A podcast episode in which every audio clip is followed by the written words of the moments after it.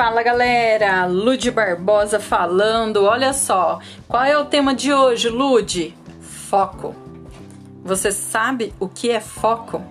Olha só, gente, existe dois tipos de foco: o foco óptico, né, que é o foco da lente, e o foco digital, que é a mente, a imaginação.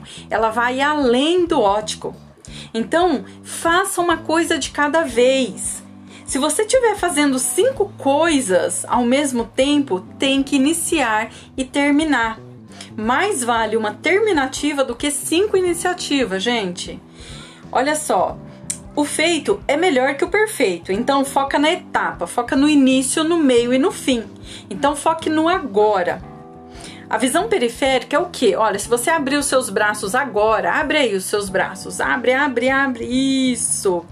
Foca nos seus braços abertos. Você não consegue, porque é uma visão periférica que você tem. Agora, quando você fecha os seus braços e junta sua mão uma com a outra, isso sim, você tá focado, ó, puf, é naquele ponto.